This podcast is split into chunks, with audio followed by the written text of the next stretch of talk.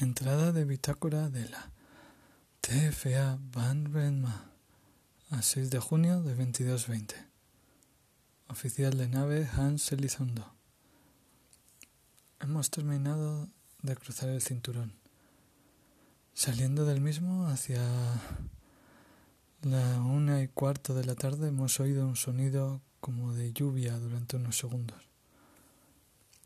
Wade dice que eso probablemente ha sido polvo de asteroides, un pedacito de algún choque entre asteroides que se han quedado perdidos en tierra de nadie.